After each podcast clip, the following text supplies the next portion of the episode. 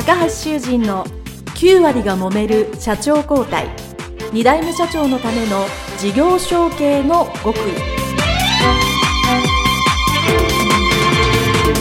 この番組は2代目社長専門経営コンサルタント高橋修人が経営に悩んでいる2代目社長やこれから社長になる後継者に向けて経営力を伸ばし会社を引っ張れるリーダーシップを身につけるための番組です。これまで数百社をコンサルティングした実績から2代目社長ならではの悩みを知りその解決のための独自理論によって2代目社長もまた従業員も幸せに仕事ができることを目指した内容です。皆さんこんにちは。第4回目のテーマは後継者のリーダーシップの伸ばし方についてお話しいただきます。高橋先生本日もよろしくお願いいたします。よろしくお願いします。さて前回からのお話で事業承継には準備が必要だということが分かりました。はい。事業承継に向けた準備は、えー、3つありまして、はい、えー、1つ目が後継者のリーダーシップの育成、はい、2つ目が現経営者の経営ノウハウの引き継ぎ。はい。三つ目が資金や財務の管理です。はい。では今回は1の後継者のリーダーシップの育成について詳しく教えていただけますか？はい。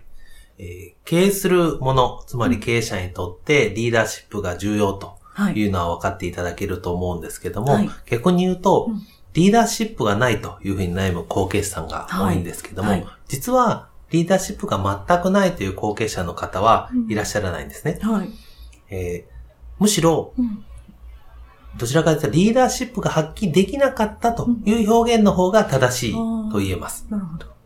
もしくは、えー、発揮する方法を知らなかった。はい。まあそのためにですね、会社がピンチになったり、まあ非常に苦労された後継者さんはたくさんいらっしゃいます。はい。なるほど。例えばどんな風にピンチになるのでしょうか？はい。私のところに相談に来られる後継社長さんで、うん、事業承継後に起こった問題の一番多いのはですね、うん、従業員の皆さんとうまくいかずに、うん、えー、たくさん辞めて困ってるんです、というような相談が多いんですね。私の経験で言うと、はい、全体の2割から5割ぐらいの後継者さんはそういう問題を悩まれてまして、えー、多くは5割ぐらい社員さんが辞めたと。そうなんですね。いうような後継者さんも結構い。らっしゃるなというふうに感じています。まあ、ちょっと皆さんに相談、想像してほしいんですけども、はいはい、今の会社から従業員が半分いなくなったらですね、皆さんのお仕事どうなるでしょうか、うん。まあ、しかもですね、うん、重要な役割を担っている人から辞めてしまったとすると、どうでしょうか、それは困りますよね。仕事にも支障が出てくるんじゃないかなと思うんですけど。はい。実際私のところの相談者で従業員が半分近く辞めてしまって、うんはい、えー、会社が仕事があるのに回らずに、非常に困ったという後継社長さんがたくさんいらっしゃいます。はい、でその方々はですね、非常に真面目で、誠実で仕事を一生懸命されている方ですね。まあ、い。わゆるドラ息子。だからまあ、従業員が出ていたというわけではないんですよね。えその反対にですね、一生懸命熱意を持って、会社を頑張ろう、盛り立てようとして、一生懸命やりすぎてしまったために、従業員との圧力が生じてしまった。そこには、実は後継者専用のリーダーシップの発揮を知らなかったために、起こってしまったことだと言えます。ああ、なるほど。後継者専用のリーダーシップと現経営者のリーダーシップは違うんですか？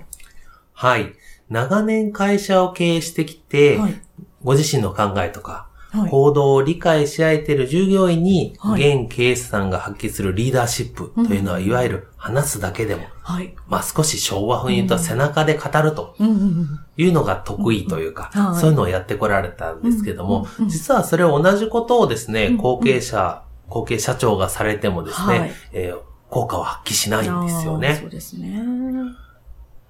少し考えていただきたいのは、当然今の社長と後継者の皆さん、うん、個性も経験も、まあ、言葉遣いも、全然違うわけですよね。それを自覚して、後継者が同じやり方ではなく、後継者なりのやり方をしなければならないんだと。いうことをですね、まずご理解いただいて、そのためにどうやったら相手に伝わるかなと。いうのを粘り強くやっていただくということが一つ後継者専用のリーダーシップとして大切なことなのです。うん、なるほど。まあ、それほど難しいと思えないですけどね。はい。正しいやり方、もしくはコツを覚えれば、誰でもできます。はい。まあ、しかしですね、えー正しいやり方、うんうん、まあそういう従業員さんのアプローチであったり、うんうん、話し方であったりを知らずにですね、はい、自己流でやってし、自己流でやろうとして失敗する人が多いんですね。うん、はい。スポーツでも勉強でもそうですけども、必ず初めてやることに対しては基礎を大切にしなさいねっていうのを言われると思います。はい、この後継者専用のリーダーシップも同じで、はい、正しい知識とその実践、はい、その当然反復練習ですよね、はい、そこが重要なんです。それを繰り返すことによって、相手のことが分かり、相手に合わせて後継者さんが言葉遣いや行動をですね、共有することが重要なんですね。言い換えれば、うん、従業員についてどこまで後継者さんが深く分かっているか、はい、詳しく知っているかというのが、実はリーダーシップが発揮できるかできないかの分かれ目なんです。なるほど。人間の分類の方法というのがあってですね、それ多岐に及んでいるんですけども、はい、私が最もおすすめなのは、相手の価値観。これはもちろん仕事上の価値観というものですけども、それによって分類する方法がわかりやすいと思います。はい。この分類だと大きく分けて3つに分けられるので、それほど細かくありませんから、簡単だと思います。あなるほどえ。例えばどんなタイプがあるんですか？はい、うん。3つのタイプというのは、1つ目が人間関係重視と言われる方。はい。2つ目が結果重視の方。はい。3つ目が感覚重視というふうに呼ばれています。なるほど。では、それぞれにどんな特徴があるんでしょうか？はい。まず一つ目の人間関係重視という方はですね、その名の通り、周囲の調和を第一に考えるタイプの価値観の人です。はい。自分がどうのこうの、どうするかということよりも、はい、他の人と一緒にどうするかというのを常に考えます。はい。ですから、その部署とか会社、全体のことを考えられる人です。はい。チームワークを重視して、自分以外の他人の人の心境や変化にとても敏感です。はい。そしてそれに対応することができますね。ですから、みんなと一緒に行動しようとしてますので、うんうん、この人たちがですね、社内においと非常に雰囲気が柔らかく、はい。いい状況に、落ち着いた状況になると言えます。はい。そして二つ目の結果重視の方はですね、はい、会社で活動する以上何か結果や成果を常に出したいというふうに考えられる方なんですね。はい、ビジネスで言えば、まあ当たり前といえば当たり前なんですけど、はい、まずその、このタイプの人は何かをするのであれば、その目的や目標を重視、明確にしてですね、どれぐらい成果を出すかというゴールを明確にする。そして、それが決まればですね、はい、それに向かって、どうやったら一直線で進めるか、というのをですね、事細かく考えるタイプ。まあ、はい、計画を立てるのが得意な人とも言えます。まあ、ただしですね、はい、そこに集中するあまり、一見すると一匹狼のように、周りのことよりも自分のその成果、結果を出すことに集中するので、一匹狼に見えるかもしれませんが、それは人が嫌いとかどうでもいいということではなく、自分の方法を、成果を出したい方法に集中してる、そういう信念の方なんですね。こういう人々が会社にいれば、どんどん目標を達成していきますので、会社としては業績が上がったり、うまくいったりとするような会社になっていきます。なるほど。はい。そして三つ目は感覚重視の方で、はい、これはご自身の感覚、感性をですね、うんうん、素早く反応し、はい、行動ができる方なんですね。はいいわゆるフットワークが軽い方っていらっしゃいますよね。そうですね。そんなイメージをお持ちいただければいいと思います。はい、新しいものを、はい、もしくは社内と異なるものに対して積極的にチャレンジできます。そのチャレンジしている状況をご自身で楽しめることもできます。はい、そして、当然その新しいものを見れるので、少し他のタイプ、人間関係重視と結果重視の方より、少し俯瞰して、客観的に見ることができるので、一見すると矛盾した行動を取るかもしれませんけど、はい、その人なりの意図があります、はい、ありますし、うん、後々考えれば、うん、ああ、そういう意味だったんだというふうに気づく、うん、気づかれるタイプですよね。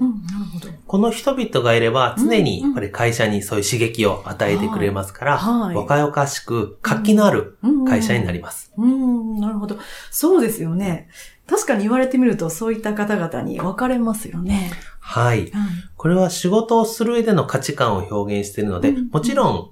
どれかが100でどれかが0っていうことは皆さんなくて、ある程度皆さんお持ちなんですが、どれが一番強く出るかというので、その人の、まあ、性格とか経験をですね、反映させた上でわかるので、この人がどれが一番タイプに強いかなというのを見ていただければいいですし、仕事上で当然、その人間は全部仕事をしていますので、はい、どの価値な方なのかなというふうに相手に興味を向けるということをしていれば、はい、この3つのタイプというのはですね、非常にわかりやすくなってくると思います。はい。そしてこのタイプを後継社長さんが、まあ、知っておくことで、従業員の方、この人は今のお仕事をしているので、どういうことを重視しているのかなというのが分かれば、その方に合わせた喋り方であったり、相手を見ることができますので、はい、当然その相手からの信頼も高まります。はい、これが後継者専用のリーダーシップが発揮できる状況になりますので、相手を詳しく知るっていうことを分かってほしいんですね。なるほど。ちなみに効果はどれぐらいあるんですか？はい。私もこう実践したコンサルティングでですね、はい、これを知らなかった時と、はい、これを知った後でですね、非常に従業員との距離が縮まったとかですね、す、べ、ての人がわかるので、安心して接することができるようになった。まあ、後継さん、いわゆるまあ自信が持てるようになったというような方はたくさんいらっしゃいます。そしてそういう状況になるとですね、今度は従業員さんからも、ぱり、あ、なんか私のことを分かってくれてるとい。う方が増えますので、信頼が高まってですね、後継者が言うことをお互い素直に聞ける状態になります。はい、そういうことによって急速に信頼を高める、そういう事例は多く見られます。中小企業はやっぱり今いる人材が最も大切ですし、はい、その人材を使ってチームワークで会社をやっていくわけですから、やっぱりその信頼され、まあ、能力が発揮できるとい。う状況を作るのに、後継さんが後継者専用のリーダーシップを発揮するというのは非常に重要なことだと言えます。はい。なるほど。そうなればね事業承継もとてもやりやすくなってきますよねはい。古今東西は人間関係が最も悩ましい問題ですので、はい、これを改善できるということは大きな成果につながります。なるほど。さあ、それでは詳しくはまた次回にお伺いしたいと思います。高橋先生、本日もありがとうございました。ありがとうございました。皆様ありがとうございました。詳しくはホームページにも掲載しておりますので、アシスト2代目で検索してください。